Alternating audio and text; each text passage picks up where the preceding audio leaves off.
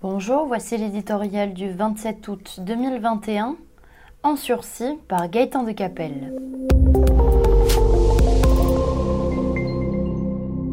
Le pire en économie n'est jamais certain.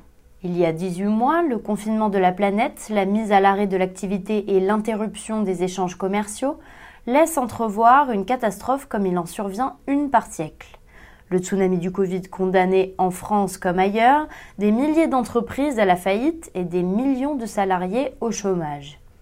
Ce cataclysme programmé, fort heureusement, n'est pas advenu. Dépliant la grande échelle de l'État pompier, le gouvernement l'a évité en déversant à chéquier ouvert des dizaines de milliards d'euros dans les moindres recoins de l'économie.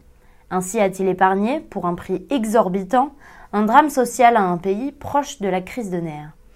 En économie, le pire n'est jamais certain, mais les miracles n'existent pas. La croissance retrouvée et les emplois préservés l'ont été à crédit.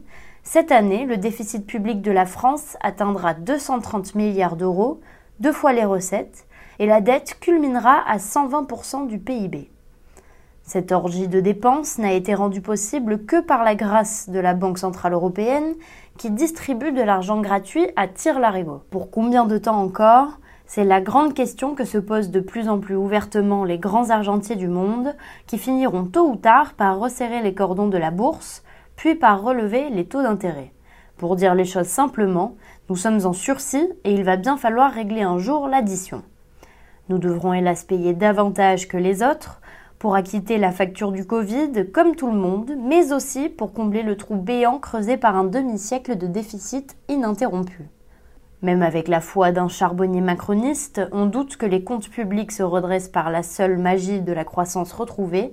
Si l'on admet que toute hausse de fiscalité serait une folie dans le pays le plus taxé du monde, il faudra bien se résoudre, enfin, à tailler dans l'océan des dépenses publiques.